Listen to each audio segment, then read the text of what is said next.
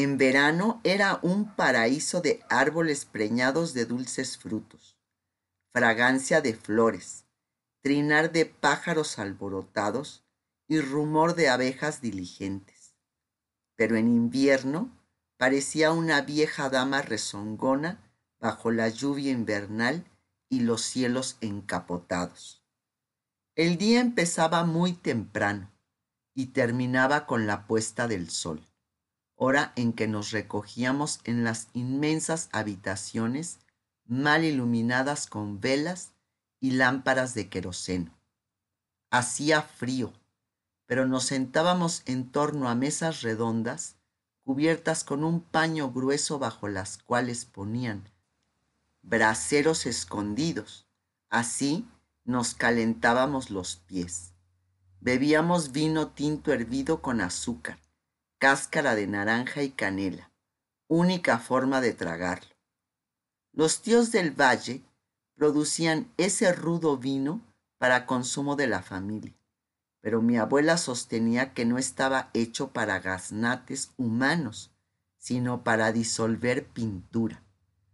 Todo fundo que se respetara cultivaba parras y hacía su propio vino, algunos mejores que otros, pero ese era particularmente áspero.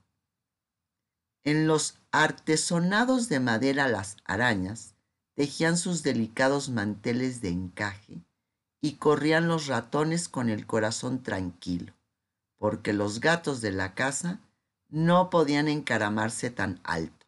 Las paredes blanqueadas a la cal o pintadas con azul de añil lucían desnudas, pero por todas partes había santos de bulto e imágenes del Cristo crucificado.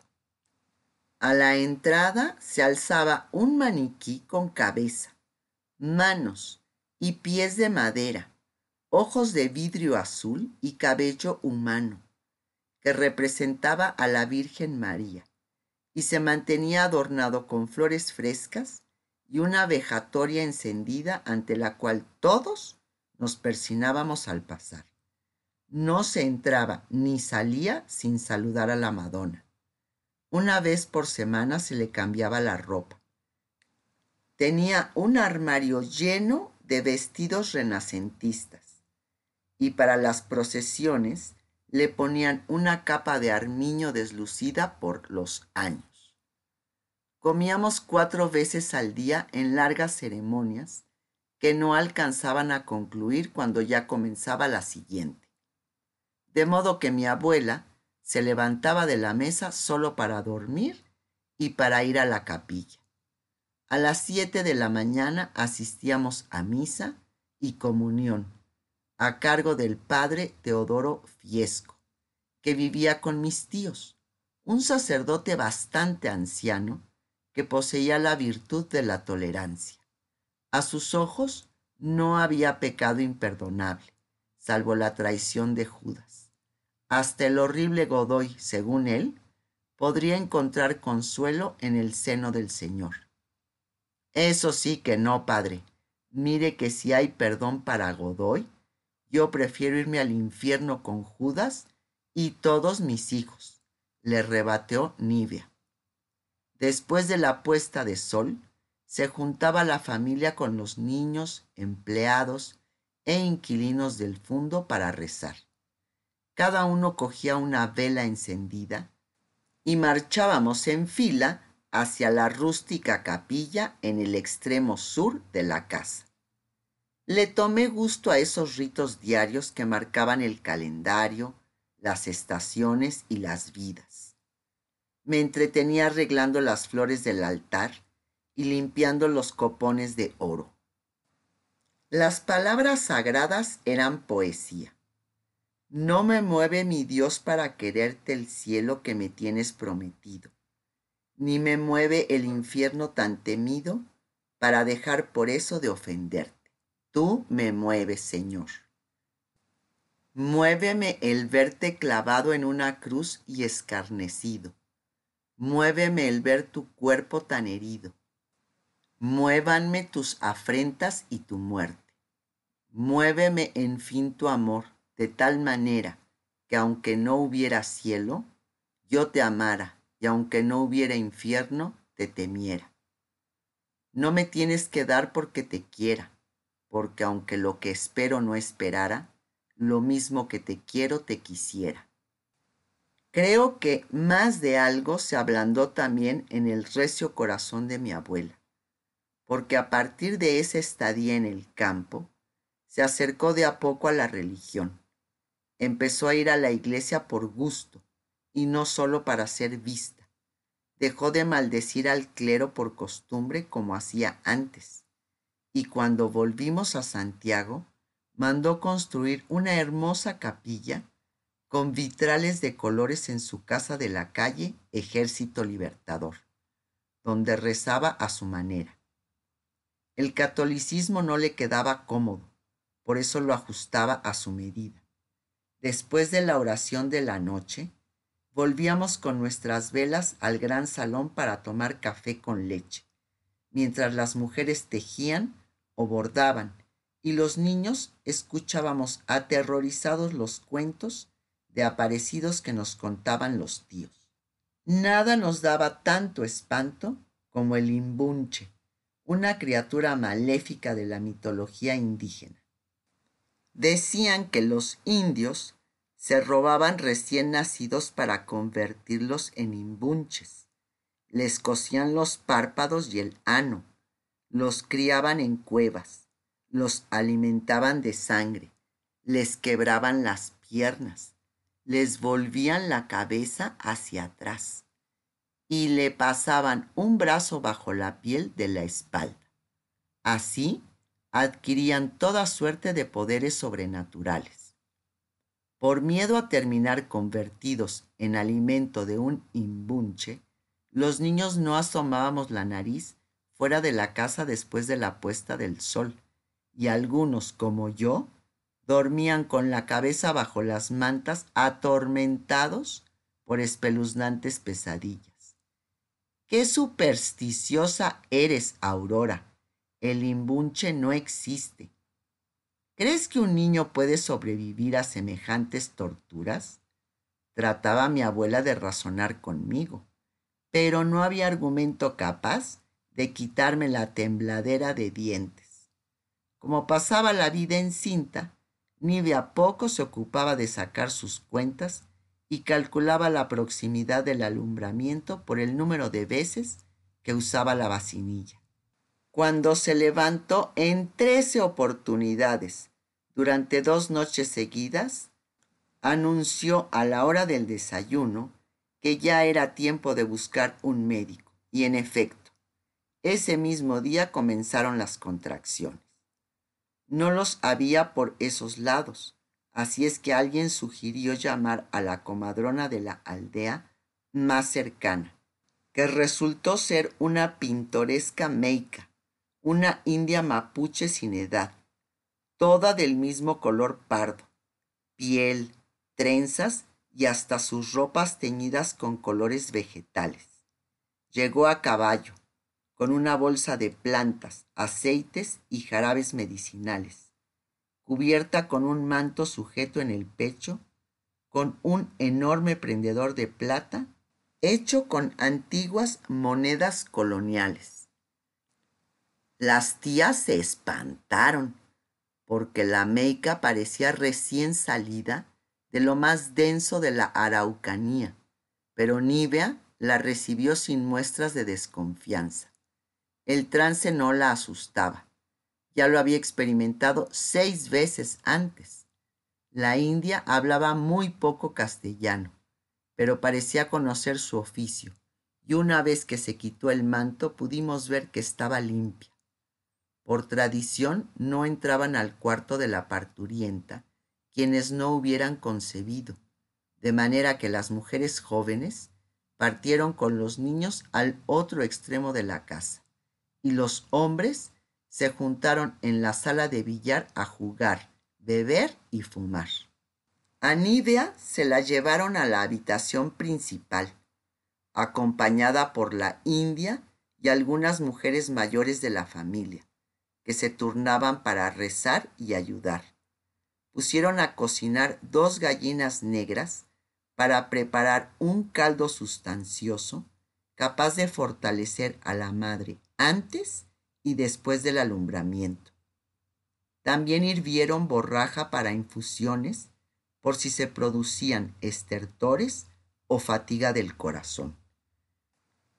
La curiosidad pudo más que la amenaza de mi abuela de darme una paliza si me pillaba rondando cerca de Nivea y me escabullí por los cuartos traseros para espiar.